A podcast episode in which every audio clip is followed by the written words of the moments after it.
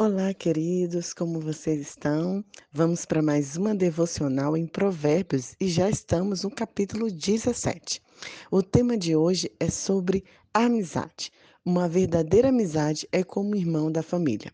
Esse capítulo 17 de Provérbios tem um dos provérbios mais famosos que diz assim: Em todo tempo ama um amigo e na angústia nasce o um irmão.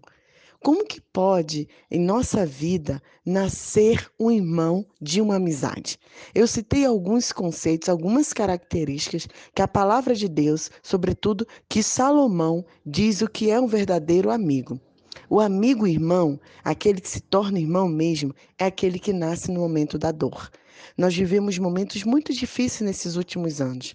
Com certeza, você teve alguma pessoa que se aproximou mais. Você teve alguma pessoa na qual não te deixou só. Você teve alguma pessoa que, mesmo com dificuldade, estava lá para te ajudar, estava próximo de você, mesmo com o distanciamento. Esse é o amigo verdadeiro. Quantas vezes estamos precisando de alguém para nos acolher e olhamos ao redor daqueles tantos amigos que nós tínhamos quase ninguém está ao nosso lado.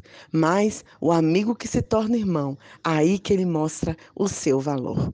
2. O amigo irmão celebra suas vitórias. Para além de estar no momento de dor, amigo de verdade é aquele que se alegra com o que você recebeu, com a vitória que você ganhou, com o momento em que você está. Quantas é, amigas eu tenho que estavam ao meu lado no momento de alegria, que as minhas vitórias eram delas também, vice-versa. Quantas amigas eu tenho na qual é, é aprovada em algum exame, em algum concurso, em algum em qualquer tipo de, de situação na qual ela receba a vitória, e a impressão que eu tenho é que é comigo mesmo, de tão alegre que eu fico. Amiga de verdade é aquela que quer ver você vencer, que te coloca para cima, sabe? É realmente uma amiga irmão. 3. O amigo irmão é discreto e fiel. Nesse mesmo capítulo de Provérbios, a gente ouve falar de fofoca, como as discussões, como as contendas atrapalham o relacionamento familiar e também as amizades. Como, é triste a gente ter amizades na qual não podemos confiar, não podemos contar tudo o que está acontecendo conosco, porque a gente sabe que aquela pessoa pode reproduzir a fala. Isso não é uma amiga irmã. Amiga irmã, vai te ouvir, vai vai entender o que você está passando e vai ser discreto e continuará fiel ao seu lado. Isso de fato é um amigo que se torna irmão. E que tem um amigo encontra uma joia. Quem tem esse amigo irmão vale mais do que família. Estava compartilhando com minha mãe, também outras amigas, que às vezes a gente quer que familiares nossos, parentes nossos, tenham um relacionamento mais chegado. Mas muitas vezes não acontece, né? Muitas vezes as pessoas mais chegadas conosco, as pessoas que são nossas irmãs, são as pessoas que não têm um laço sanguíneo conosco, porque elas realmente se tornaram um amigo que nasceu no momento de angústia, como diz Provérbios.